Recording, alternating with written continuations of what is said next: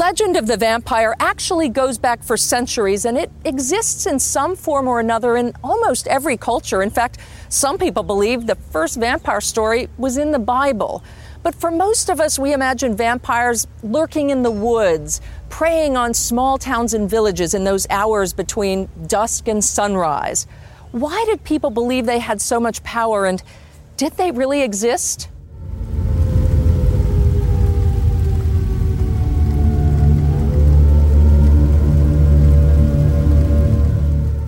Criaturas míticas que subsisten alimentándose de la esencia vital en forma de sangre de los vivos. Yo soy Jamaica. Y yo soy Sana. Y esta es otra historia. Bienvenidos.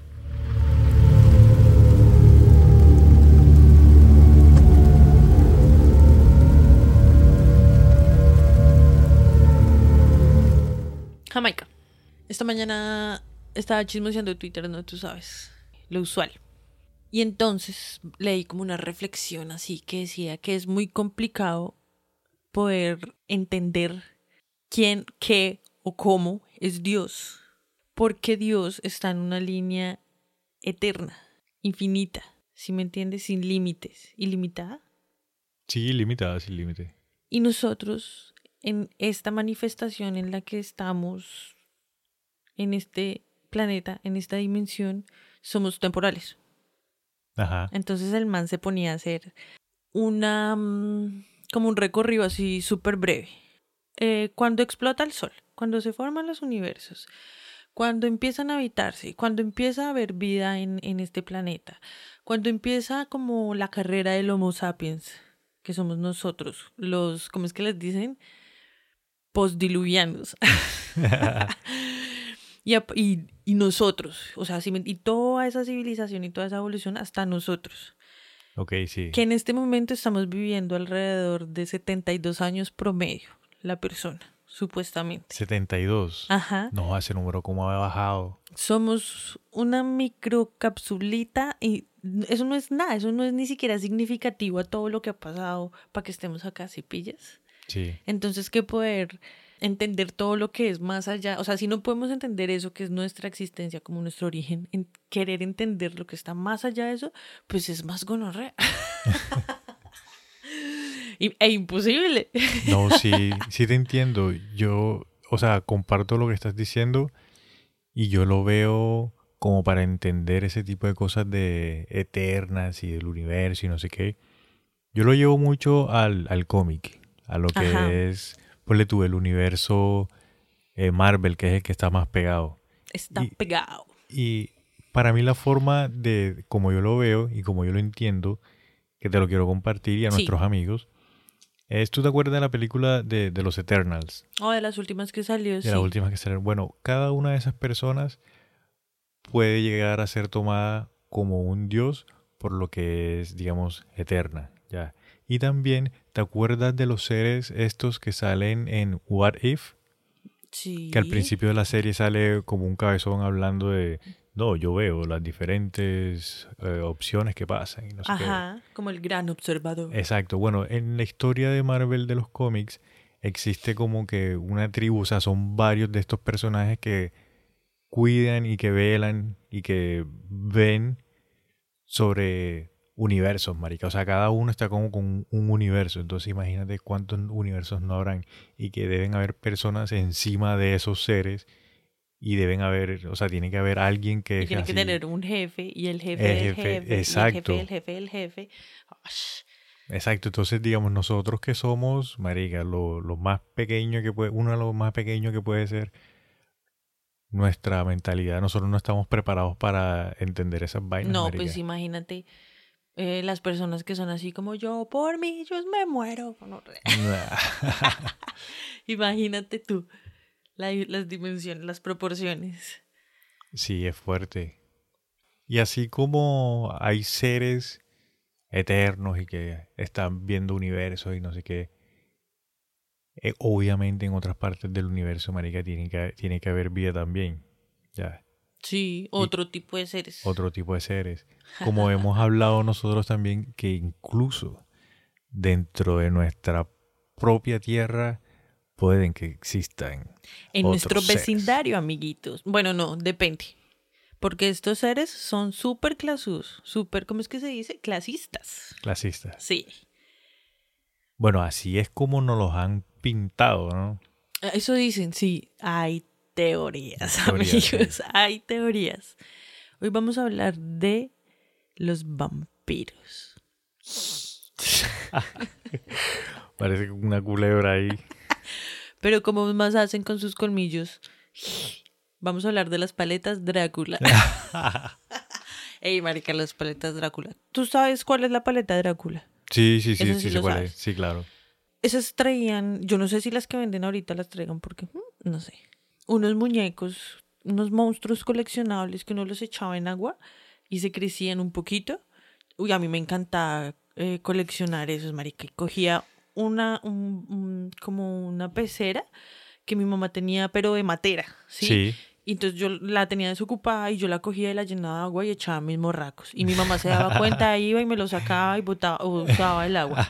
Y yo, ah, mi mamá me volvió a sacar los muñecos. Y iba, cogía la... y bueno.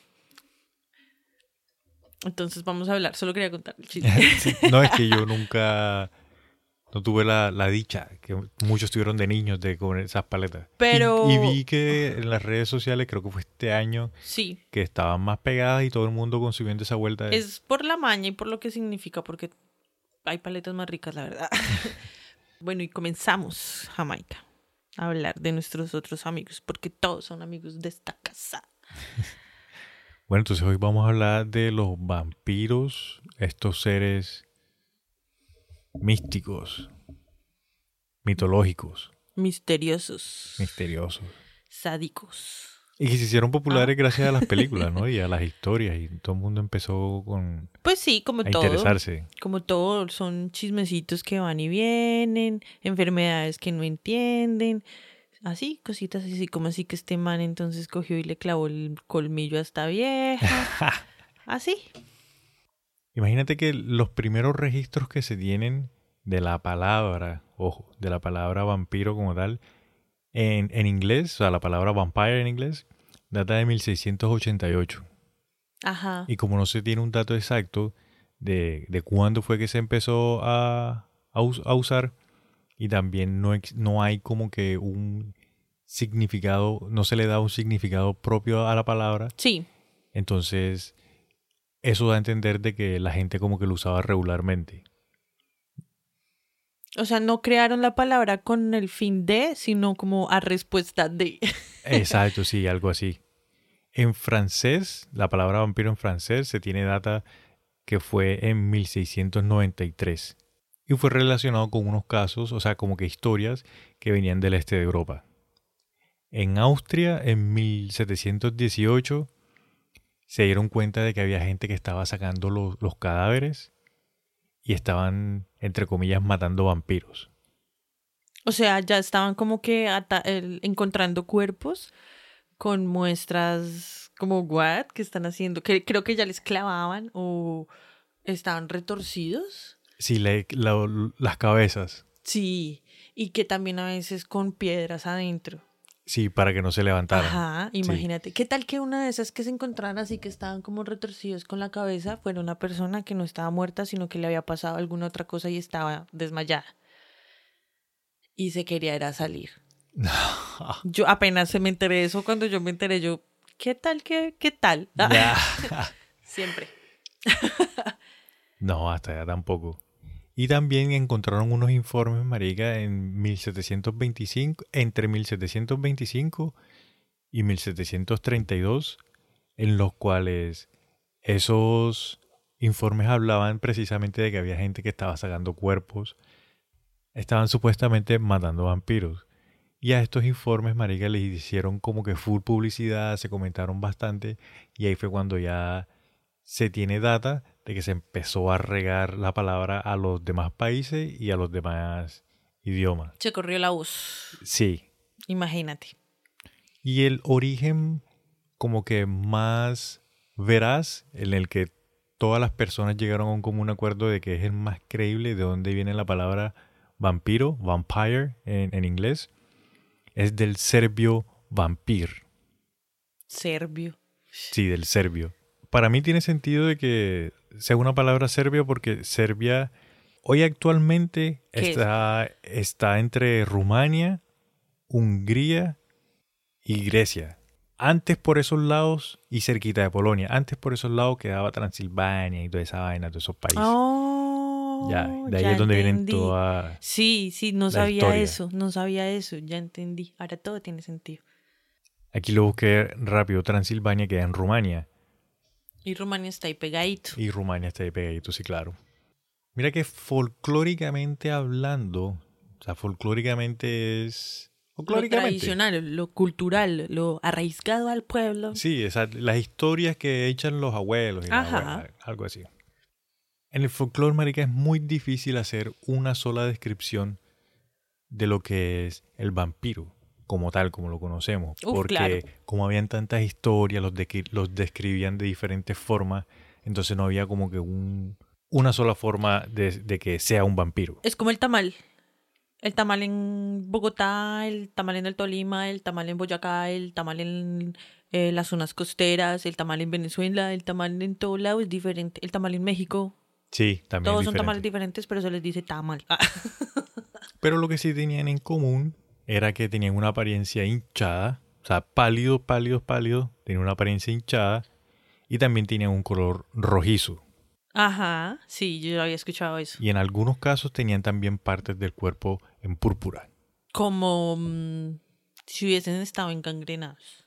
Yo lo veo, marica, como cuando, marica, cuando están muertos, pues se hacen coágulos de sangre, entonces por eso, Ok, oh, eso ese color púrpura ya. Sí, sí, sí. Bueno, así también, de hecho. Sí. Ajá. Y la gente creía de que esos colores rojizos y el púrpura en particular eran porque habían comido sangre recientemente, entonces por eso tenían esa tonalidad. Oh, por Dios. Mira que dentro del folclore habían, ellos tienen sus formas de cómo nacen estos, estos seres. ¿Cómo nacen? Mira, hay varias, O sea, sí. En, Sí, varias formas, ¿ya? ¿Cuáles hay, mejor dicho? en la tradición eslava y china se creía de que cuando un animal saltaba por encima de un cadáver, en particular un perro, se convertiría en un muerto viviente. Ah, qué bobada, weón. O sea, como si te paras de la cama y pisas al gato, él se convierte en zombie y te come.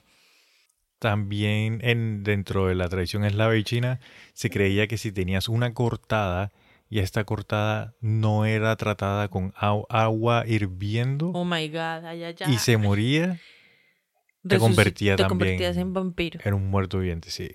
Un muerto viviente, digamos, vampiro. En ese ser, en ese, ser. monstruo. Epa, sí. Ahí fue, listo. Ese también está re.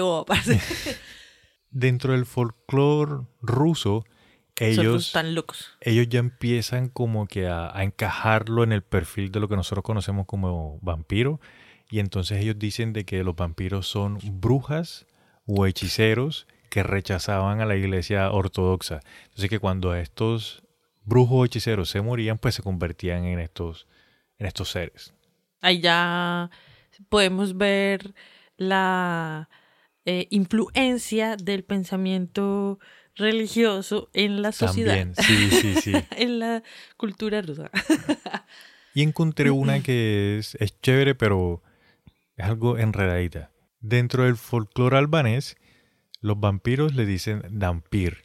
¿Listo? Entonces, el dampir es el hijo de un ser que se llama Carcansol con un humano.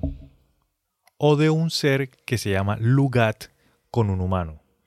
Ya. Ok. Entonces, el Carcansol es un licántropo. Es como si fuese un hombre lobo, como un hombre oso. Sí, un hombre lobo. Exacto. ¿Listo? Entonces, cuando este ser tiene eh, un, un hijo, sí. con Culea un- con el hijo. No, culea eh, con perdón, un humano. Con un humano. Entonces tienen a- al vampiro este que es el vampiro. Ok, Listo. listo. Y la otra forma. Y la otra forma es el Lugat, Ajá. que es como un fantasma, es un ser invisible. Listo, cuando este Lugat Se come al humano, se come al humano, tiene al Dampir, que es el vampiro. que es al vampiro. Y la única forma de matar al Lugat, que es como un vampiro, es como un ser invisible que nadie lo ve, Ajá. solamente lo puede matar el Dampir, El hijo. El hijo, exacto. Dampir, esa palabra me suena como de la realeza. Bueno, Dampir suena como a vampiro también. mari- Sí, sí, vampir, sí, sí, sí. así. Entonces, esas son las formas en las que folclóricamente se cree que nacen o se crean los vampiros. Ya, y curiosamente, marica, en Albania, eh, Dampiraj, que Sí. de Dampir, es un apellido que todavía se usa hoy en día, marica. Ah, Es interesante, ¿no? o sea que sí hay como un linaje de su apellido. Ah, Sí, sí hay un linaje que se puede Rastrear. rastrear eso hasta la, la época esta. Bueno, quién sabe qué pasó, es que esas épocas eran también más videosas, la gente era como... Imagínate en esa época los gatos que no tienen pelo. Los gatos que no tienen pelo son unos extraterrestres, man. Qué bichos horribles. No. Me perdonan los amantes de los gatos, los gatos me parecen hermosos, pero ese bicho, uy, no. Vi un video, marica, donde el gato está sentado así de espaldas al dueño y el man le toca donde comienza la cola. Sí, El man le- la toca ahí, tácata, y como que se le arruga toda la piel. como cuando se- se erizan. Sí, como les cuando se erizan. Marica se le pone como cuando uno se le cierra la frente así, se le pone ese poco de pellejo ahí, no, no, marica, no, no me gustan esos gatos. A mí me va a pesar porque ellos deben estar en tierra caliente, no tienen pelito. Yo he visto gente que los tiene en clima frío con bufanda y con Ay, no sean tan payasos, parce. La gente lo que hacen, llegamos a unos, li- a unos niveles muy ásperos de estupidez solo para complacer esas necesidades culas.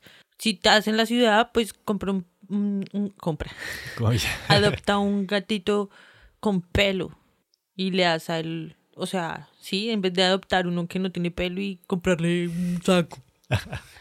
En fin. Ah. eh, hay gente que, en defensa, hay gente que ama a esos gatos. A mí no. Sí, sí, no, es que yo no estoy diciendo que son feos, yo estoy diciendo que maduren. bueno, bueno, continúa.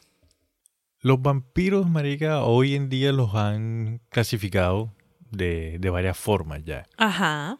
hay un vampiro que es eh, con características que es un campesino de Europa del Este, que era un cadáver, que era así todo como un zombie más o menos. Era más zombie, sí. Exacto, todo malucongo. Y hay otro que es este, el que ya se utiliza más para las películas, que es la aristro, aristócrata. No, Traca, traca, traca, traca. Aristócrata. ese que es, seduc- es- es seductor, corrupto, poderoso, así, que tiene el, el dinero y no sé qué. El Lord. Exacto, entonces esas son El dos clases de vampiros que se tienen, que se han tomado de ahora de la actualidad. También dieron otra calificación que hay dos tipos de vampiros, uno sanguinario y uno psíquico. Sí. El sanguinario es el que nosotros conocemos, el chupasangre, el, el rebelde, el robusto, así a lo mal. Edward Coyne. ¿Cuál? Edward Coyne. El de.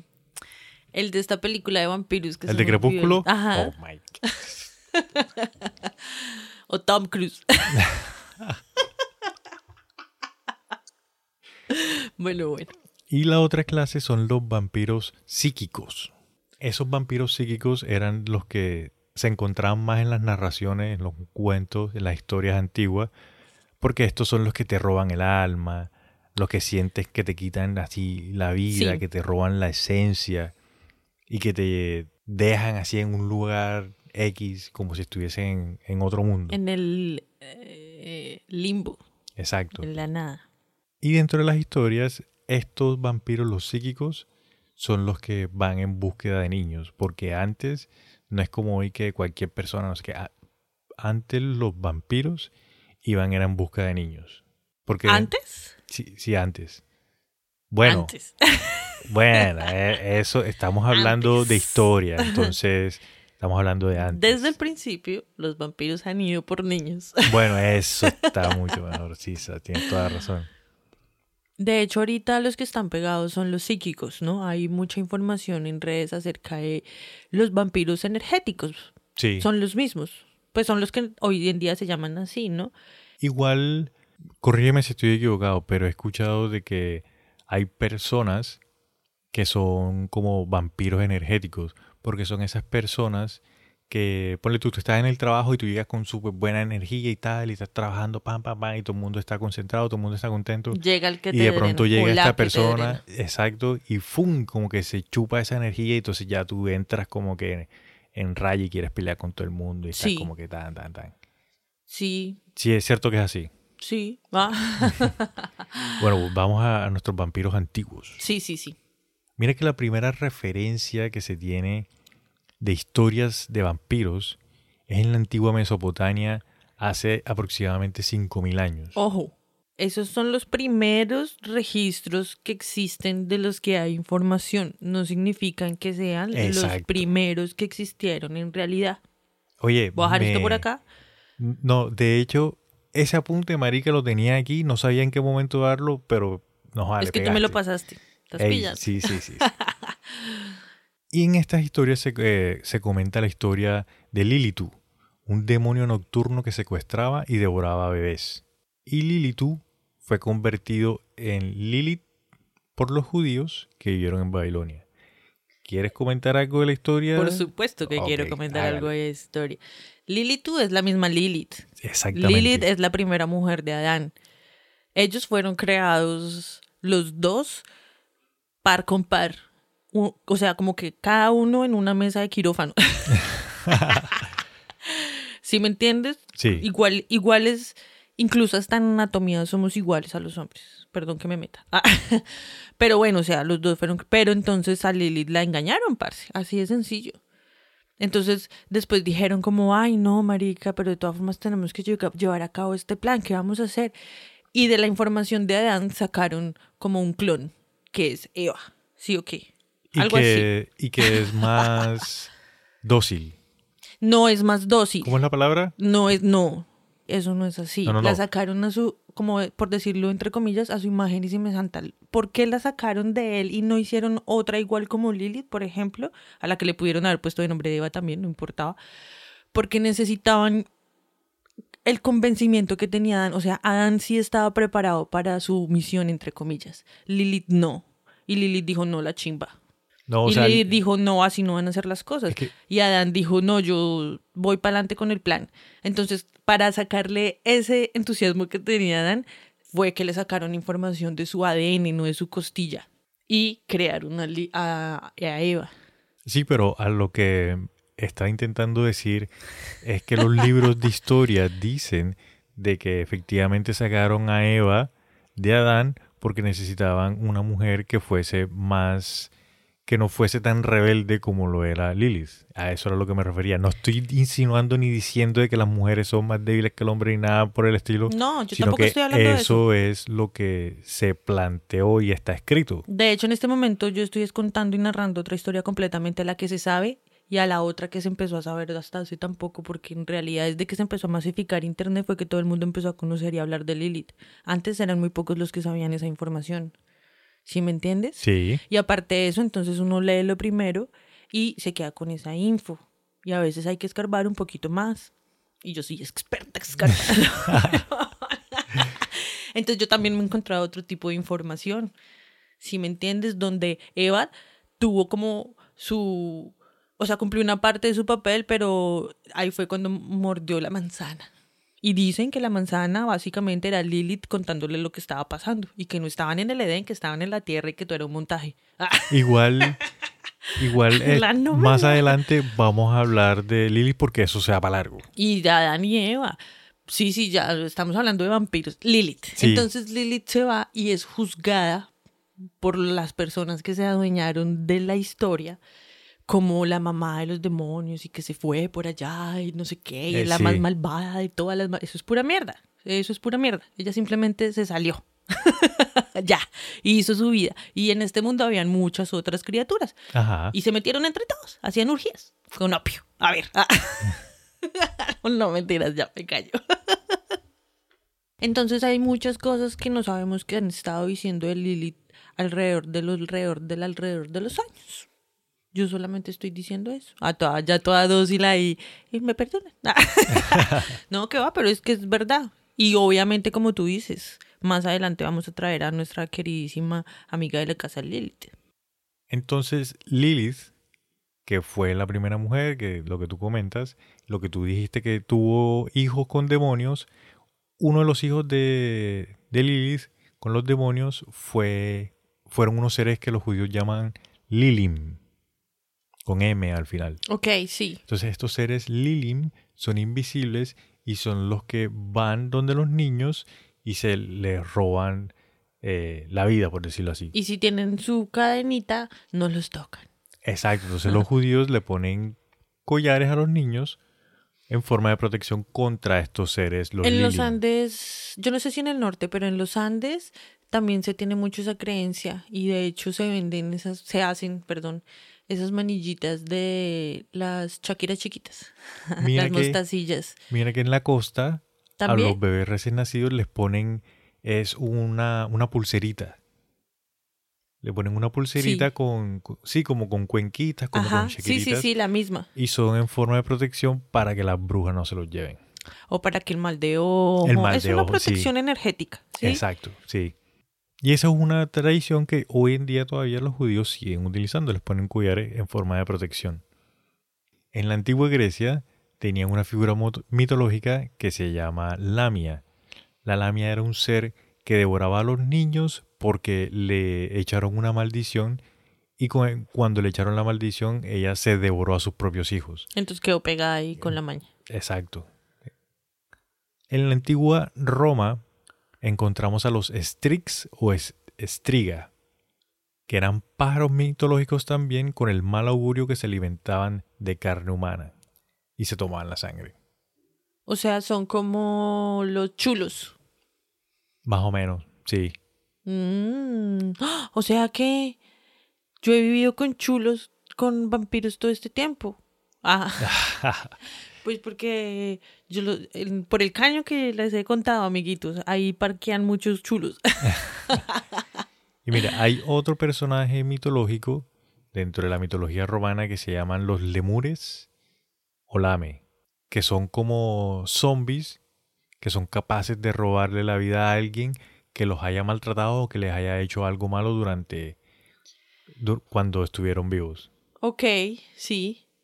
O también cuando es que me parece súper chistoso, marica, ¿Qué?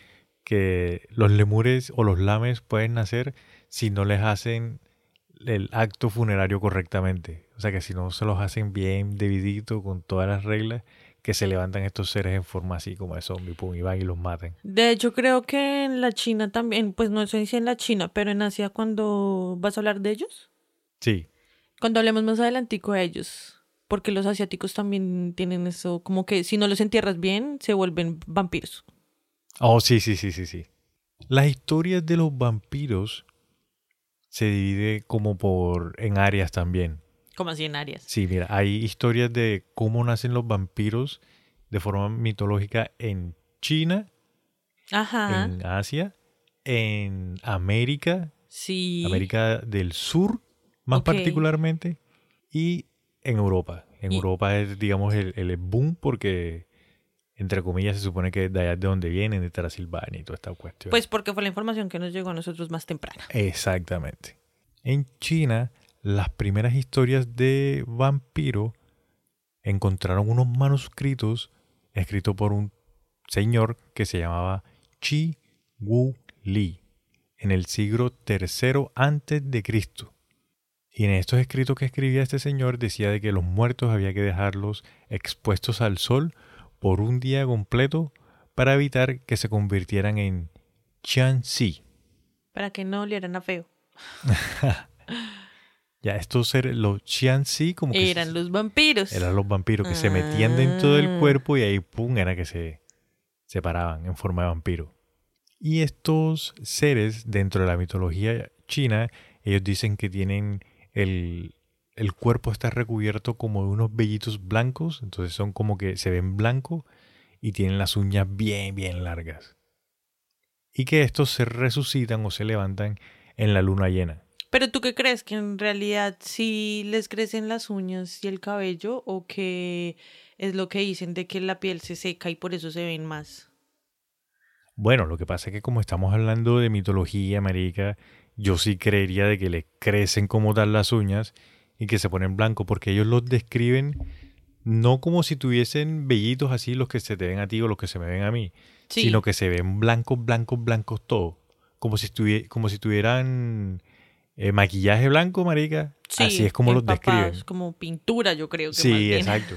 Y si tú buscas ilustraciones sobre esto, vas a encontrar a los vampiros, digamos, asiáticos, full blanco, marica. Blanco, blanco. Sí, Incluso más blanco que lo de Crepúsculo. ellos son como escarchados, ellos ya no son ni blancos. y, marica, según las creencias chinas, ellos dicen que las personas tienen dos almas. Que tienen un alma superior racional y un alma inferior irracional. Si la persona, digamos, fallece por un accidente o una cuestión así, el alma superior es más fácil de que se vaya y siga su camino o trascienda o siga. Pero si una persona tiene un alma inferior irracional, si ese alma es muy fuerte, como que tiene mucho poder, Sí, hace que el cuerpo se levante. Y se Ish. levante en forma de Shanxi, de vampiro. de vampiro. ok. Exacto. Y los chinos dicen de que son seres nocturnos, que odian el agua y que se combaten con ajo y con sal. Ok, eh, son seres nocturnos. Obviamente son seres nocturnos porque eh, son sensibles a la luz. Son, ¿cómo es que se llama? Fotosensibles. Fotosensibles. Así como yo. La vampira. No, pero de hecho, no es que los quemen y que los maten y que ah, no pueden ver el sol porque se vuelven ceniza. No, pero en realidad sí les afecta, como que los enferma. Serán como los albinos, no sé. Sí, digamos que lo debilita. Exacto. Y eso hace que la gente los coge y lo levante para lo más Lo fácil. del ajo, pues el ajo con sal no sé, pero el ajo, bueno, de hecho la sal es un elemento de protección, ¿no? Entonces el ajo también es un elemento de protección y, y no es como untarle agua de ajo ni nada de eso, es por el olor que emana el ajo. Más adelante vamos a hablar de esto, amiguitos. Ok, sí. Eso sí, lo- yo había escuchado también de que el ajo tiene una sustancia química que es lo que hace que como que se les crucen los cables y les joda el sistema, o sea, los nervios a- al ser y por eso como que no se puede mover. No. ¿No? No, pues, o sea, lo que yo sé ya más, eh, lo que, no sé, como de, de mis investigaciones, por decirlo de alguna forma, Sí, sí. es que es por el olor, porque los vampiros funcionan como, al ser bestias, por decirlo de alguna forma, ellos tienen su instinto, así como cuando un perro empieza a babear. Ah, ok. ¿Sí me entiendes? Sí. Entonces el ajo hace que confunda el olor de su presa, por decirlo de alguna forma. Entonces, Ok. de pronto hay al man es cuando se le, o a la vieja, es cuando se le cruzan los cables y como que no entiende qué está pasando por el olor el que emana el Ah, ajo. ok. Y se los desorienta. Exacto. Entonces de Ah, pronto así ok. es la vuelta, sí. Y como son bestias, pues no les gusta el agua. Sí, obvio. Las bestias no se bañan. Bueno, y mira, ya dentro de la misma cultura china también dicen de que son súper violentos, violan a las mujeres, pueden volar y se convierten en lobos. O sea, son unas máquinas de destrucción. Sí, o sea, severas bestias. En América, Ajá, ya nos vinimos para América. para América, exacto, hablemos de las culturas originarias más que todo de América Central y América del Sur. Sí. Dentro de estas culturas hay, un, hay una leyenda de unos murciélagos gigantes que se alimentan de sangre en América del Sur. En América del Sur, Sí, o sea, es como la parte andina. sí. Pero esa leyenda es falsa. Ah, ok, es como un cuentico para niños. Exacto. Hablemos un poco de, o sea, no de la leyenda como tal, sino de dónde puede que venga la leyenda. Ya. Del origen. Sí, de por qué se cree de que hay vampiros gigantes y no sé qué, esto y que lo otro. Habían unos vampiros, sí, unos murciélagos, perdón, que sí son grandes, que son aproximadamente de 7 a 10 centímetros. Y esos murciélagos eh, atacan a la gente, a veces sí se les pegan a los animales y le chupan la sangre, y que pueden chupar hasta 30 centímetros cúbicos de sangre de los animales. Ya. Ok. Pero son de 7 a 10 centímetros. Es más o menos, marica, como De hecho, una paloma. grande. Sí. Así más o menos, ya. Pero no es tan grande, o sea, no es gigante. Sin embargo, hay evidencias de unos murciélagos gigantes en Venezuela. Oh, sí. Yo eso sí lo había escuchado. Y de esos murciélagos es de donde viene la leyenda de Camazots, el dios murciélago de la mitología maya. Bueno, yo guardián de la más- muerte y señor del crepúsculo. Oh my God. Yo creo que, o sea, los como que el registro encontrado de los murciélagos de esa mitología que tú dices azteca fue encontrado en Venezuela. Ajá, Igual sí. esos animales pues migran. Migran, exacto, Exacto. sí. Entonces puede que un azteca, igual, eh, marica, el- el- los aztecas estuvieron regados por mu- mucho área. De pronto vieron el bicho ese y de ahí sacaron la leyenda. Dentro de la mitología azteca se conoce que los vampiros eran del género femenino. Oh, sí. Y que, na- sí, y Yo no sabía eso. y que se creaban cuando una madre que estaba embarazada Sí. iba a dar a luz y se moría la mamá y se moría el niño. Pero es que ya también se agarra. ¿Cómo así? el drama. Y a estos los aztecas los llamaban cibateos. Sí. Y las víctimas de estos cibateos eran nuevamente los niños. Es que siempre son los niños. Siempre Siempre, son han los sido niños, los sí. niños. Y ya después, marica, la historia de, de los vampiros como tal, digamos, se fueron extendiendo por toda Latinoamérica. Y hay un nombre de el negro cimarrón en México. ¿En México? o el Oh. piuchen de Chile. Esas son como que las dos historias más conocidas de vampiros Aquí en América. aquí en América Latina. Recuerden que también pueden haber otros lugares donde hayan más, pero se les conoce con otros nombres. También puede ser. Sí. Y no hay registros de todos los nombres. o sea, es- todavía hace parte mucho de la tradición Oral. oral. Entonces, Ah, y una cosita que es quería difícil. comentar, perdón que te interrumpa, era que las ofrendas de sangre que ellos hacían a sus dioses, ninguna tenía que ver con vainas de vampiro. solamente eran ofrendas. Eran ofrendas para sus dioses, sí. Tú sabes que esas culturas, marica, hubi- hacían muchos sacrificios bien sangrientos de por sí, pero nada de eso tiene que ver con vampirismo ni nada de esas vainas. Porque la sangre es un portal. Entonces, entre más sangre haya, más posibilidades hay. No mentiras. No, sí. Pero sí, obvio, eran sangrientos porque eran sangrientos y eran sangrientos porque también las herramientas que se utilizaban en ese tiempo, pues imagínate cómo cortaban. Bueno, sí. Eso era severo show, eso era como, yo creo que como Tarantino, ponte a pensar. O yo no sé, bueno, en fin. Y ahora saltamos el charco y nos vamos para Europa. Ok, En Europa, marica, las primeras referencias... bueno, ya sí es todo eso famoso. De allá es que viene todo ese tema. Sí, es que viene todo. Pero las primeras referencias que se tienen de, de muertos que se alimentan de sangre de los vivos se encuentran en el siglo XIV. Mucho después que en China y también después Obvio. que en América. Y si no estoy mal, tiene que ver con reportes que hacían las iglesias. Ajá, sí. El primer caso que se tiene de vampirismo, entre comillas, fue un asesino en serie. Un francés que se llamaba Gilles de Reyes. Ajá. Este señor luchó junto a Juana de Arco Ah, ¿él en el siglo XV, sí, Mm, Ya. y llegó a ser mariscal de Francia y el vale se dedicó a la alquimia. Pero el man estaba loquito, ¿no? Bastante.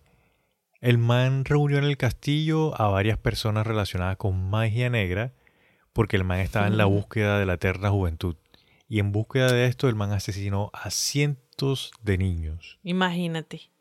Y la historia de este señor, si la quieren buscar porque es algo ex- extensa, es como la de Drácula más o menos. Pero no es Drácula. Pero no es Drácula. Ojo no, no, ahí, ojo. sí. La historia de este señor es bien macabra y es bien fuerte. El siguiente, que se tiene también, ya este es como que el con el que más se asocia al vampirismo como tal, ¿Cuál? fue el conde rumano Vlad el Empalador, El empalador. ¿Qué monda? hijo de Vlad Dracul. El empalador padre. y de Vlad Dracul es que viene el nombre de Drácula. Ajá. Ahí ya es donde empieza como la historia registrada más famosa, ¿no? Esa es la más famosa. Esa es la más famosa, sí. Esa y después Edward Cohen. Mira que Dracul supuestamente en rumano significa demonio. Y yo dije, voy a ver si esa vaina es ¿Y verdad, sí? marica. Y sí. Ah, yo nunca Significa, la traducción literal es el demonio. El demonio. Sí. ¿Y cómo es que se llamaba el man? Vlad Dracul. Vlad Dracul. Vlad el demonio. Mira, Vlad el empalador. El man fue un hombre de acción. El man se enfrentó con su ejército a los turcos muchísimas veces. Y el man gobernaba con mano de hierro. Y el man llegó a empalar a todos los habitantes de una ciudad en la que conquistó. Estaba loco. Re loco, marica. Además de que fijo, todas esas muertes ya las estaba ofrendando. Sí, re sangriento. Otra persona que se tiene también que fue como vampiro Sí. en Europa, la condesa húngara Erzsébet Bathory. A principios del siglo XVII asesinó a numerosas muchachas en su castillo porque creía que con la sangre de las chicas se iba a rejuvenecer. Y tomaba baños. Hay mucho registro de ella también. Pero yo creo que también los otros tomaban baños y esas cosas, solamente que como es mujer, entonces, ay, sí. ¿Sabes de qué me acabo de acordar? ¿Tú te acuerdas qué? en Game of Thrones? La persona que no se haya visto Game of Thrones, spoiler alert, spoiler. ¿Te acuerdas en Game of Thrones? 1733, 1733. La, la bruja que se rejuvenecía En la leche.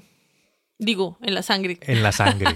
¿Sí te acuerdas que hay una escena en la que ella se mete en la tina así que Sí, está en ya el es como castillo casi al final. Antes de que, cuando ella ya está para morir. Cuando sí, Sí. que se mete en la tina así que la muestran con su collar ahí. Epa, sí. Eso pudo haber sido referencia de esto. O esto referenció de eso. Yeah. Porque, o sea, me refiero al hecho real, ¿no? Y más adelante, con la invención de la imprenta, Hmm. se empiezan a regar toda esta época de historia porque ya las historias orales se convierten en libros y los escritores pues ya empiezan a marica a ¿cómo se dice eso? a, Rotar. a masificar Ah, las historias y ya se riega las historias de los vampiros por toda Europa. En esa época, eso fue como en la Edad Media, ¿sí o qué? Sí, por ahí. Se masifica el tema de los vampiros Jamaica. La gente quería ser vampiro, daba, o sea, se volvió Sí. la locura. Entonces, imagínate tú a la gente ver cómo había, o sea, a qué aspirar, ¿sí me entiendes? Sí. Eso se volvió un boom, eso se descontroló y claramente empezaban a cometer crímenes, a violar, a matar, por chupar sangre y no sé qué, y va, va, va, a hacerse los malos ahí del cuento y entonces eso llamó la atención de las autoridades y se empiezan a armar las chupamelculos por todo el lado, Sí. gracias a esa masificación obviamente. Incluso hay asesinos en serie en esa época que puede que lleguemos a mencionar que utilizaban el vampirismo para ocultarse, para que no los cogieran. Sí, también. Bueno, mira, en 1710, en Prusia, Prusia. Muchas... es por allá todo para ese lado. Prusia actualmente queda en lo que es Polonia, Alemania y Rumania. Para allá, para ese lado. Allá muchas de las muertes, marica, que se causó en, en ese año, todas se las echaban cul- culpa a los vampiros. Y entonces lo que hacían Oh, era sí. que se puso de moda ir a exhumar los cuerpos y las arrancaban la cabeza porque decían que esa era la forma en la que no se levantaran los muertos. Como que también es a crear la mala fama, ¿no? Porque entonces cualquier lepra, cualquier flu, cualquier cualquier cosita que les daba, entonces ya no, eso es como no sabían cómo explicarlo, vampirismo. Sí. En 1725 es el primer juicio que se tiene registrado contra un vampiro. Y fue en Kisilova, en Prusia. A un campesino, marica. El man se llamaba Peter Pogojowicz. Ok. Que supuestamente el man estaba muerto y que el man se levantaba de su tumba y cuando se levantaba empezaba a violar a mujeres, mataba a la gente y no sé qué. Eso está más rebuscado que un berraco y empecemos por que si era campesino no podía ser vampiro. Sí, porque supuestamente Porque eran la- los de plata. En la Edad Media eso ya se empezó como a a, mm, a clasificar, a, ca- a ca- cla- ¿cómo se dice? A ubicar en alguna clase, en algún A estrato. estratificar. Se empezó a estratificar y ya era algo a lo que se aspiraba. Lo vendieron así para ganar adeptos, ¿para qué más? Sí, claro. Y entonces, marica, a esta historia con este señor, el juez lo que dijo fue de que para poder ya finiquitarlo, matarlo, tenían que ponerle una estaca en el corazón. Ok. Y de aquí ya empezamos a ver que se empiezan a construir las leyendas para vampiro moderno. Ajá. Además de que, no, pero espérate un momento, porque y leemos un poco. eso que tú me estás contando de que en ese momento estaban con lo de la estaca, ¿y en qué año fue en el que empezaron a encontrar los cadáveres con estacas y así todos torcidos y no sé qué? ¿Eso fue, eso fue para esos mismos años? Pero eso fue en otra, en otra área, ¿En otra locación? en otra locación. Sí, eso fue para la misma época. Pa' lo mismo. 1720, entre 1725 Ah, y ok. 1732. Ah, listo, listo, perdón, perdón. Sí, sí fue en la misma época. Y más adelante, en 1732, durante la misma época, qué casualidad, oye, sale un libro con tema de los vampiros. Se llamaba La Dissertatio de Caveribus Sanguisuis. ¿Por qué son así? Marica, qué nombre tan hijo de madre. Guizu, guizu. ¿Qué Eh, era el sanguizu, guizi? Es como la disertación de cadáveres sanguinarios. Ah, sanguinarios. Sí, de John Christian Stock. Sanguizi, guizi. Sanguisuis. ¿Y, y por qué nos ponen esos nombres a nosotros? Que somos bien disléxicos. Sí, marica. Y ya más adelante, marica, el, vampirismo cogió una moda tan grande, tanto así, que incluso durante 1849 se descubrió la enfermedad del anthrax, pero Ajá. la gente no le dio tanta importancia a, a esta nueva enfermedad que se había descubierto, sino que la gente estaba por estar chimbeando con, con el, el vampirismo. vampirismo. Sí, marica. O sea, yo creo que decían como, a, que- a mí que me dé antrax para que me coma un vampiro. O sea, ¿qué es eso? Por Dios. Marica, es que la gente cuando tiene un tema en la cabeza, no hay nadie que se lo quite y los Prefieren- vampiros. Prefieren que los muerda un vampiro a que les dé antrax. De hecho, ni siquiera sabían que era antrax. Sí, no sabía que era eso todavía. La- las- las modas. la- el entretenimiento. Es que no recuerdo muy bien, pero yo leí hace un par de años atrás de que los vampiros modernos eran las personas que comían carne cruda. Como la carne cuando está cruda todavía alcanza a botar un poquito de sangre. Así. Que eso eran que los vampiros modernos y tal. Tres cuartos que llaman. No, cruda, cruda, cruda. que Está No. botando así. Hay gente que come así y en los restaurantes pielas, pues no cruda, cruda, cruda, pero sí que esté más bien bien tiernita. Ajá. Que ya cuando, o sea, digamos, hay un punto en el que tú masticas la carne y de lo cruda no lo, no la, o sea, no estás acostumbrado a comer esa textura. Entonces no, no, no, no es fácil masticable. Ok, te entiendo. hay gente a la que le gusta eso. Yo hasta ya no llego, a mí le quita y ya. Uy, no, mira, no, a mí la carne siempre me ha gustado bien cocinadita, tostadita. Dicen que así no se le siente tan bien el sabor a la carne, que no es recomendable, pero a mí me gusta así, marica, suerte. Yo no sé. A mí, No, o sea, que- es que depende también de cómo se prepare, porque hay carnes que sí. Hay nosotros aquí hablando de carnes. era. vampiros, vampiros. De- depende del sazón, amigos, depende del sazón. O sea, por culpa de ese boom tan grande, tan descontrolado, tan fuerte, o sea, que hubo, ya la, eh, la religión y todas estas entidades les empezaron a poner el tate quieto. Más que todo la religión, obviamente, con la Inquisición y todos esos temas, y les puso al perro, al hombre lobo, Al hombre supuestamente, lobo. ¿no? Ahí es cuando hace un trato con el hombre lobo y le dice, yo lo perdono a usted y lo evangelizo si usted me ayuda a cazar a estos manes. Porque están haciendo la chupame el culo allí en la otra cuadra. Entonces luego le dice, listo, todo bien". no todos, obviamente, escuchen nuestro último episodio, amiguitos, donde hablamos de eso. sí, los hombres lobos. Sí. Y, y empezaron a casarlos y empezaron a, a, a inventar un pocotón de vainas también. Y, y, y a nivel como social también se empezó a inventar y a crear toda la parte simbólica. Porque ahí es cuando empieza a desarrollarse todo lo simbólico. Como ya se empezó a masificar, como ya se empezaron a ver también más casos, entonces ya empezaron a revisar, bueno, pero ¿qué es lo que está pasando en la mente de la gente? ¿Por qué son tan estúpidos? no mentiras, pero ahí es cuando ya empiezan también a salir todas esas... Deconstruyamos al vampiro. A, ver, hágale, sí. Ven, antes de que deconstruyamos a- al vampiro, una cosita que me acabo de acordar. Ahí cuando tú mencionas ¿Qué? lo de la iglesia, Sí. la iglesia, aparte de los hombres lobos, ellos también empiezan a contratar así a estos mercenarios como para que casen a los vampiros. Y de ahí es de donde nace la historia, Helsing. exactamente, de Van Helsing. Estamos conectados.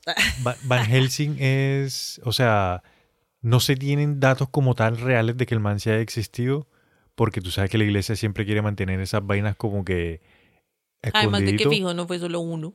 pero sí existe, o sea, la historia de Van Helsing como tal, de Van Helsing, ese nombre, ese apellido, es una historia, eh, o sea, es un cuento, una novela, ¿ya? Pero seguro, eh, como todas las La historias historia fue antiguas, basado en algo que pudo sí haber pasó. estado Exacto. basado en algo que realmente pasó. Exactamente. Ya solamente quería mencionar a Van Helsing porque es que en muchas películas y en muchas historias Van Helsing es un personaje sí, hay- importante. es chévere la película. la hace X-Men. Digo, Wolverine. Wolverine. Básicamente, como dijiste tú al principio, como que son, o sea, se dividen en dos, o son dos, o tienen dos características principales, o son energéticos o son ya físicos. Físicos. Y les tengo una mala noticia. Existen. Ah. Así como en el episodio anterior del hombre lobo decíamos que básicamente el hombre lobo es un niño herido que extremiza su fuerza bruta tóxica Sí. para agradarle a su papá, a quien odia y al mismo tiempo ama y quiere impresionar. El vampiro es un niño o una niña que desde pequeño hizo clic como con el sadismo, como con la rabia, como con... Se dice parafilia. Ah. que es como las personas que sienten placer a través de la agresión. Ok, sí. Eso, eso es lo que estaba a punto de decir, sí. Mm, sí, sí. Entonces, un niño que desde pequeño tiene contacto como con esas imágenes, como con esas situaciones, y le hace un clic, marica. ¿Por qué le hace clic? Pues no sé, le hace un clic. Algo le revienta por allá en su mente. Sí. Hay asesinos en series que son así. Y crea como ese fetiche Sí. y lo desarrolla a través de los años, ¿no? Entonces, eso es básicamente como el simbolismo detrás del, de la psique, el trastorno mental. Ok. Eso es, así es como lo tienen clasificado. Ok. ¿Listo? ¿Cómo lo tienen clasificado? También hay otro, o sea, otra característica a la que ya le tenemos nombre científico. Ok. ¿Listo? Que se llama mm, hematodoxin... hema-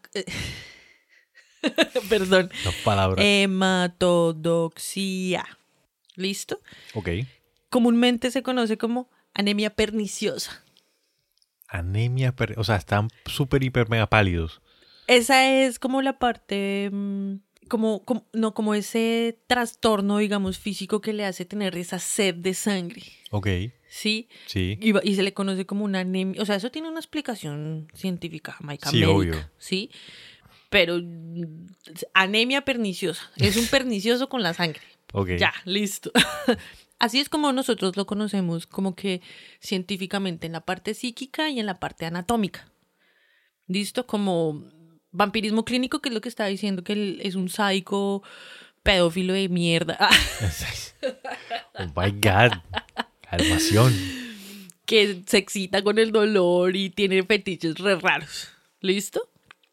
Y la, eh, la anemia perniciosa, que es que le gusta tomar sangre. Ok, sí. Ya, esas dos son las que tenemos. Pero, mm, o sea, más allá de, de, de que tengan como esa simbología y de que ya sepamos y los hayamos como clasificado, entre comillas, pues sí existe la parte energética, Sí. ¿cierto? Que es la otra que tú estabas diciendo. Sí. Y hay vampiros energéticos, que Sí. básicamente lo que ellos tienen es como un vacío y una falta y desinterés de reconocer sus propias heridas. ¿Qué significa esto? O yo no sé si me estoy haciendo entender, yo no soy ni psicóloga ni nada, marica, estoy dando lo mejor de mí. que tú tienes una herida y no quieres mirarla, entonces lo que haces es llenarte con satisfacción de otros. Ok, sí. Entonces ahí es cuando vienen esas personas de una u otra manera o de cómo les hayan enseñado a hacerlo, a criticarte los narcisistas. Eso, sí. Esos son los primeros en la lista. Que, o sea, ya todo el mundo baila. Ah, No, por, yo creo que por lo menos todo lo que estamos escuchando, y yo me incluyo nosotros también, conocemos por lo menos una persona en nuestra vida que es así. Sí. Hemos conocido a alguien que es así. Uy, sí. Son súper pesados. Uy, paila, sí. Lo que tú decías, esa persona en la, en la compañía que llega y te unta de todos sus problemas, que es como la criticona, la quejona. Sí, que nada le parece, todo está mal. Eso bla, bla, también bla. energéticamente a ti te roba energía. La que es la víctima. Entonces viene y te cuenta todos sus problemas y tú quedas como, uy, puta, suicidémonos todos, un suicidio colectivo. Eso es también el robarte la energía. Ahora, no todo el mundo, porque sí, o sea, hay que saber observar. a la Sí, gente. obvio. Hay veces que las personas están pasando por momentos ya. Hay otros Sí, que son sí, sí. toda la puta vida. Ajá, todo el tiempo, como que tú ya también lo identificas. Como Sí, que sí. esa persona no, no me gusta estar con esa persona, o sea, hay que poner límites. Entonces, básicamente, esas son como las dos ramas. La anatómica, tres ramas, básicamente. tres ramas, La sí. anatómica, la mental, psíquica Y la energética. Y las tres existen. En una o en muchas, o, o sea, por separado o en todas en una. Por ejemplo, justo en estos días, Jamaica. ¿Qué pasó? Voy, me encuentro la noticia, la dejé en las redes sociales de otra historia. But, ¿Qué encontraste? que a esta cantante Taylor Swift Sí. Le encontraron, en- o sea, en, un- en una mansión que ella vendió, encontraron resto de cadáveres de yo no sé qué. Sí, marica, sí. Todas las historias que hay a través de los famosos de ese tipo de cosas, de cadáveres y de todas las historias que hay de niños perdidos Sí, marica, sí. Es más, ahora... Ay, fue madre. y ahora de que- personas también desaparecidas.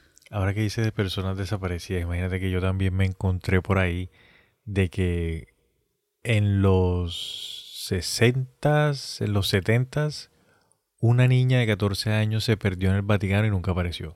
Imagínate. Y el Vaticano nunca habló nada, nunca dijo nada. Y, la, y se, o sea, sí se perdió dentro del Vaticano. A mí me han dicho varias, varios pajaritos y he leído, de hecho es más he leído que a mí me han dicho, que las personas en el Vaticano es que los que tienen en los zapatos, como un- hay unos, hay un grupo de como sacerdotes, yo que sé, Sí. que tienen unos zapatos rojitos, Ajá. que ellos tienen que ver con ese tipo de trabajos. ¿Ah, sí? Amigos, esto es un programa de conspiraciones. Sí. Ojo con lo que estamos hablando acá, no se me vaya a delicar. Con respeto. Pero eso es lo que hice. Sí, sí, sí. Yo traigo el chisme. Eso yo lo había escuchado también, sí, marica. Entonces, eh, todos los empresarios que están involucrados con abuso a menores, pedofilia y todo eso, ¿qué? Sí. Y ahora me van a venir a decir que los vampiros no existen. Sí, Estás obvio, sí, sí, sí. Entonces, bueno, en fin, todas estas seres, todo esto, básicamente ellos tienen su propia red de control. Así como nosotros tenemos nuestra red de control, ellos tienen su red de control a la que tienen que alimentar con todo este tipo de, de acciones. De acciones, sí. Y de actividades. Ajá, porque eso es lo que los nutre y los hace poderosos y los hace ser grandes y los hace tener a más gente jodida Sí. por medio de muchas cosas que nos venden todos los días. Hoy me acordé de una vez que mm, tú sabes dónde es Ceci. Sí. Yo estaba con unos amigos y había un amigo que tenía una novia. Ok. Bueno, una chica con la que estaba saliendo. Estaban saliendo, sí. Y ella era así súper gótica. Y le encantaba el tema de los vampiros y era como mm, seguidora de esos temas. Ok. ¿Sí? Pues normal, a mí. Sí, normal. Normal. Pero entonces a mí me dio mucha curiosidad porque en un momento nos pusimos a hablar y empezó a inyectarme feminismo.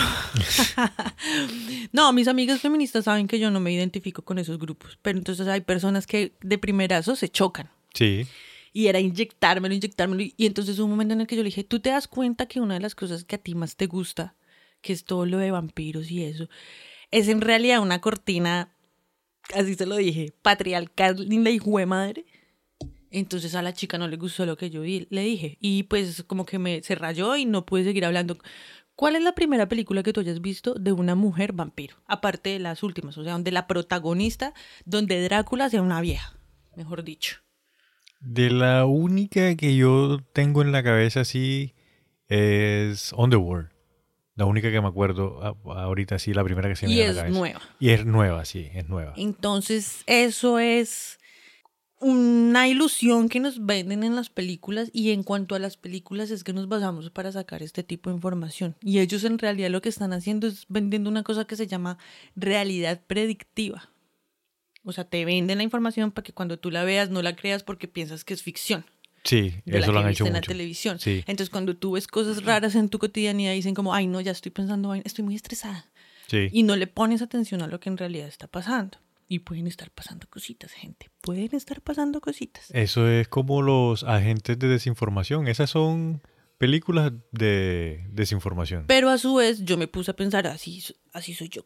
perdón, así soy yo. Yo me puse a pensar, de todas formas, Jamaica muestran más al hombre porque el hombre es, el sexo débil es el hombre.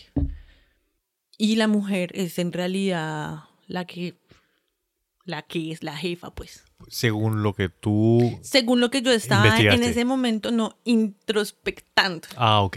¿Por qué? Porque estos seres se identifican, o sea, como que ellos leen mucho el líbido en las personas. Ellos, por ejemplo, son unos perros a huesos para las feromonas. Entonces, eso es como que lo que ellos leen y por ahí es por donde ellos buscan a sus víctimas prácticamente. Ok. Por eso me comentaba más adelante que lo del ajo los desorienta. Oh, sí. porque no pueden captar la feromona. No pueden cap- captar ese tipo de, de olor. Mm. Y no. Interesante es tu introspección. Sí, ah, bueno, listo. Entonces, eh, eso tiene que ver mucho con el libido de los hombres y de las mujeres. Y teniendo en cuenta esa información, básicamente el libido es la energía sexual. El hombre es el sexo débil porque el hombre cada vez que eyacula prácticamente está botando energía. O sea, tú, amiguitos, cada vez que ustedes eyaculan están botando energía. Sí, sí, cierto. A la media. A ver, Mientras que la mujer es un recipiente, contiene, transforma. A lo que iba con todo eso es que eso también es demostrado en la industria. El hombre es más fácil de corromper. El hombre porque siempre es el que está en el business y no sé qué y si sé más. Y siempre, o sea, sí, es más fácil de... Tiene un hueco emocional muy grande y por cualquier lado se le pueden meter a un hombre. Por plata, por lujos, por viejas, por amor. Sexo. Amor también. Y sexo. Entonces, eh, esa fue mi introspección de, ajá, con que la, mujer es el sexo débil, ni qué monda. Aparte de que son súper narcisistas, estos vampiros modernos, ah, también son súper obsesivos, ¿no? Con sus víctimas, con las personas a las que quieren, con las que quieren trabajar y tal. Y como estaba explicando, al hombre ser el más débil, entonces le venden mucho mm, el poder. Sí. Y a cambio de poder, pues dan muchísimas cosas. Por eso en las corporaciones vemos tantas cosas torcidas con los hombres. Todo lo que pasó con lo del cine, con lo del director este de cine que abusaba de las actrices por papeles y todo ese visaje porque creen que lo hacía. Oh, sí, sí, me acuerdo del man, sí. Eso hace parte de una red más grande que ellos mismos tienen que alimentar. Abastecer, sí. Y nosotros vamos allá como borreguitos. ¿Por qué? Porque tenemos, la- ay, bueno, tenemos la mente programada para sus propios fines, marica, desafortunadamente. Ajá, mira que también en, en lo que estaba como averiguando más a nivel simbólico, encontré, tú sabes que en muchas películas y muchas de esas, eh, como ese material, muestran de que cuando te muerden te contagian. Sí. Imagínate que eso fue como un mito, por decirlo así, que se inventaron también para que a la gente le diera miedo el contagio al sífilis, weón. Ah, ok. Pero el sífilis es por relación sexual. Sí, por eso, pero la simbología, Ok. contagio. Sí. Me muerdes, te- me, me contagias de vampirismo, me comes, me contagias de sífilis. Ok. Sí, Sí. juegan con esas asociaciones que hace el ser humano, porque las hacemos. Sí, sí, sí. Aparte de que, así como ellos rastrean nuestras feromonas, ellos también están botando sus propias feromonas Para encantadoras. atraernos a nosotros. Sí, y por eso es que esos narcisistas, esos controladores, por eso es que a veces es tan difícil decirle que no a una persona cuando está ahí en su victimización más profunda y violenta, porque a veces incluso es hasta violenta, y uno y dicen, no, marica, es que no le voy a decir que no, porque, uy, Sí, eso, pasa, sí, ahí, marica, sí. por ahí va la vaina. Pues, sean, pues, ¿sí me entiendes? Sí, Eso sí, es lo que dicen mis pajaritos. Los pajaritos. Oye, esos pajaritos me los vas a presentar. Están Sí. bien Y que- informados. hay mucha simbología religiosa, que la cruz y que el agua bendita y que con eso, que en realidad eso como que aporta a un colectivo de esas creencias, pero que su efecto es mínimo. Sí, o sea, resulta suceder y acontece que como esas tradiciones se pasan ya incluso hasta genéticamente, ¿no? Sí. Porque la creencia traspasa los muros energéticos a la manifestación y se vuelven manifestación acá. Entonces que por eso ese tipo de cosas le pueden hacer daño a los vampiros, pero que en realidad es mínimo. ¿Sí me hago entender? Sí. Es- o, O sea, sea, si tú ves a un vampiro, no le saques una cruz que en realidad le va- le- no le vas a hacer nada. O sea, el, el- el- el hecho de que en caso tal le llegues a hacer algo es más porque uno cree que le va a hacer algo que porque en realidad le hace. Sí, efectivamente. Eso es como, como los tulpas, marica. La creencia de que el agua bendita puede hacerle daño a un vampiro, eh, e- esa- eso es el tulpa. Porque si tú crees que le puedes hacer daño, le hace mínimo daño. Si no, no, no le funciona. Exacto. Todo eso es como la misma operación. Se alimentan de tu creencia. Sí, Y en, y en final, pues básicamente años de los años se han venido alimentando de sus energías y sus, ri- y sus rituales y sus magias y sus vueltas y sus personas y todo eso, pues. Y Esos ojo, nosotros, nosotros tenemos que las primeras veces que los registros que se tienen en China, el siglo III antes de Cristo, y que se tienen con los mesopotámicos hace 5000 años y qué tal, pero esos seres pueden que estén de mucho, mucho, mucho, mucho antes, como te habías comentado. De hecho, Jamaica, hay por ahí como escritos y cosas así, eh, donde básicamente se habla de que antes de que las civilizaciones más antiguas que nosotros conocemos se crearan como tal, ya habían tratos entre familias, entre entidades, para empezar a traer esos seres aquí.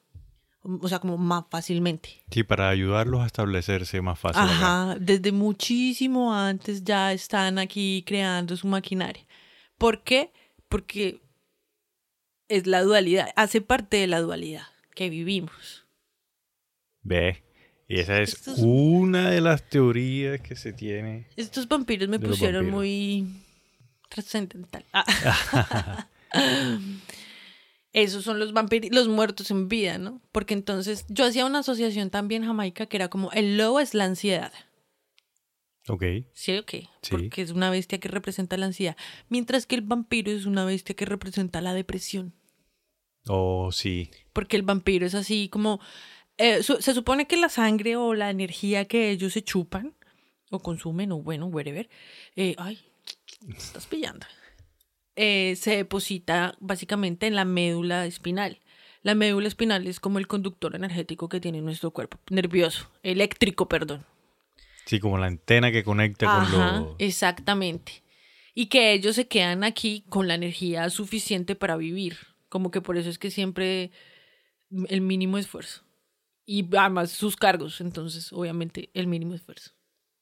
Estás pillando. Sí, sí, sí, para poder mantenerse acá.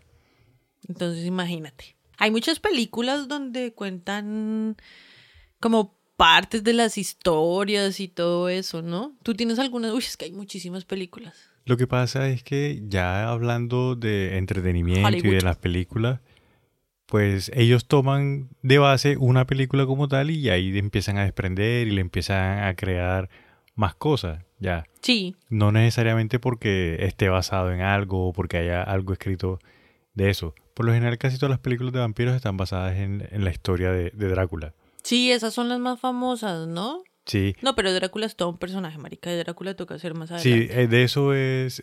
No, marica, solamente de Drácula se va la de tiempo. Otra historia. Sí. Mira que la primera película que se tiene basada en el mito de Drácula fue en 1922. Ajá. ¿Blanco y negro? Blanco y negro, sí. La primera versión teatral de Drácula fue en 1923. En 1927 se hizo la primera producción teatral hispanoamérica, o sea, de habla hispana. Y fue un señor que lo hizo, hizo la obra en España. Ah, ok. En 1931 hacen otra película de Drácula, la hizo el director Tom Browning. En 1935 el director Robert Bloch hace la primera película de ficción tomando en base a Drácula. ¿De ficción? Esa ah, ok. Sí, porque las primeras eran, De drama y suspenso. Más al, principio eran más así, ¿no? sí, eran más y ya así. después le empezaron a meter violencia Sí, ya las empezaron a volver películas de acción. de acción. En 1936, mira, la primera película de una mujer vampiro se llamaba La hija, o se llama la película, La hija de Drácula, que fue protagonizada por Gloria Holden. Pero es la hija de Drácula, no es. O sea, tienen que estar metido Drácula y el hijo de puta. Así de narcisista es de pichurria que mira, hasta no deja a la hija en paz. En 1958, la productora Hammer hace la primera película sobre Drácula. Ya empiezan a modernizar un poco la historia de Drácula. En 1967 sale la película El baile de los vampiros, que era más como una sátira sobre los vampiros. Ok, comedia. Sí. En 1970 sale la primera película en español sobre vampiros. ¿Qué cantidad de películas? Y yo en este momento solamente me acuerdo de mm, El Amanecer. Ah, no, ¿cómo era que se llamaba? Ay, ya se me olvidó. La de Tarantino. Sí. Ese sí, yo estaba pensando en eso también. Mira, en 1975 sale una película de Stephen King, Oh, Salem Slot, que se traduce como La Hora del Vampiro. Esa película, por los comentarios que he escuchado, dicen que es buenísima. creo que esa yo me la vi. Pero cuando pequé no me acuerdo. Veía más cine de terror cuando pequé que ahora. Sí. Por tu Bueno. culpa. En 1994 sale una de tus películas favoritas, Entrevista con el vampiro.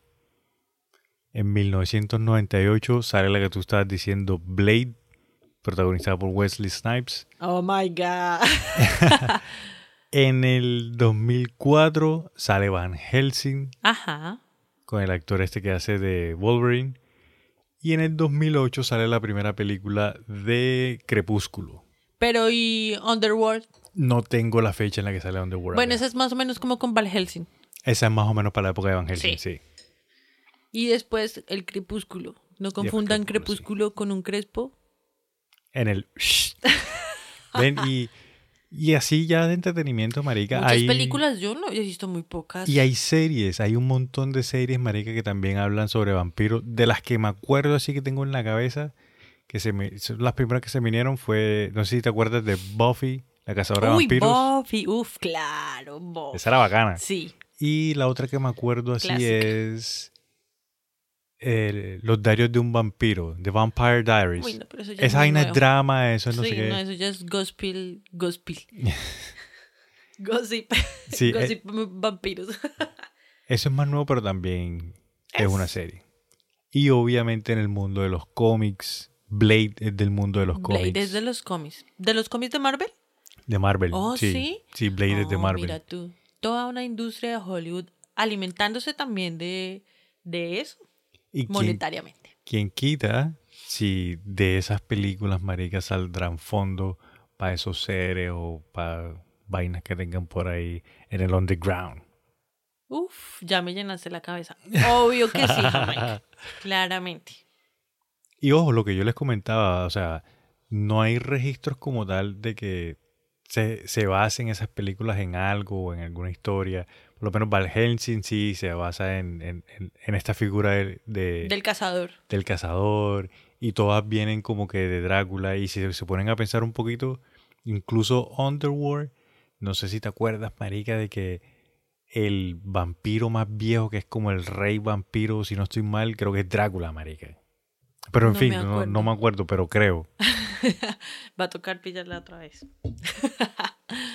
bueno, Yami, pero espérate un momento ahí. Ya habiendo conocido tú las dos caras de la moneda De los vampiros. y de los lobos, de los licántropos y de los vampiros. ¿Con, ¿Con cuál tú, psicológicamente hablando, te identificas más? Psicológicamente hablando, con los lobos. Yo también me voy más como con los lobos. Y así ponle tú con cuál me identifico, si me gustaría ser más vampiro, me gustaría ser más lobo, me gustaría también ser más lobo, marica. Los vampiros sí que son de clase y no sé qué, Pero no, me gusta más lo, a lo bestia, a lo animal. Yo entiendo, pero en ese sentido a mí sí me gustaría ser vampiro. Porque soy más limpia. Qué mamera, marica. Uno cada rato convertido en lobo ahí. ¿Qué tal que el lobo coja pulgas, parce? No, puta. Ey, pero mira, si te Oye. conviertes en lobo, cada vez que te conviertes en lobo, rompe la ropa, así que tienes que estar comprando ropa cada No, la chimba, usted sabe que a mí no me gusta estar comprando. y a la final también son muchas las, o sea, me acabo de dar cuenta que es la personalidad muy parecida de un vampiro a un gato y un, de un hombre lobo a un perro. Sí, es cierto, sí. Tengo la psicología de un perro, pero la personalidad de un gato. Ay, Dios mío. Qué Como tan tú eres Cat Dog, el de Nickelodeon. Cat dog. bueno, Jamaica, no nos podemos ir yendo. Sin antes despedirnos. Más redundante para dónde. Recuerden, amigos y amigas, que estamos en Instagram, en Facebook, en Twitter, en YouTube, en WhatsApp, en LinkedIn, en LinkedIn, marica, estamos en todo lado. Como otra historia pot. Otra historia pod. Vayan, dense una vuelta, revisen las galerías, videitos para que se hackeen la cabeza o para que queden ahí pegados. Siga usted y escoja bien pueda. Síganos sin pena. Comenten que aquí estamos para servirlos. Gracias a todas las personas que nos han gastado tintos, que han comentado, que han compartido. Compartan, amigos, compartan. Ayúdenos a compartir para que llegue a más conspiranoicos Y sigue creciendo la comunidad. y siga creciendo el parche. Exacto. Jamaica, ¿tú tienes algo más que decir? No, lo último es recordarles que nos sigan en Spotify, cinco estrellitas y muchísimas gracias por esos cafecitos que nos están mandando. Están bien ricos. ¿Y tú, Sana, tienes algo más que quieras decir?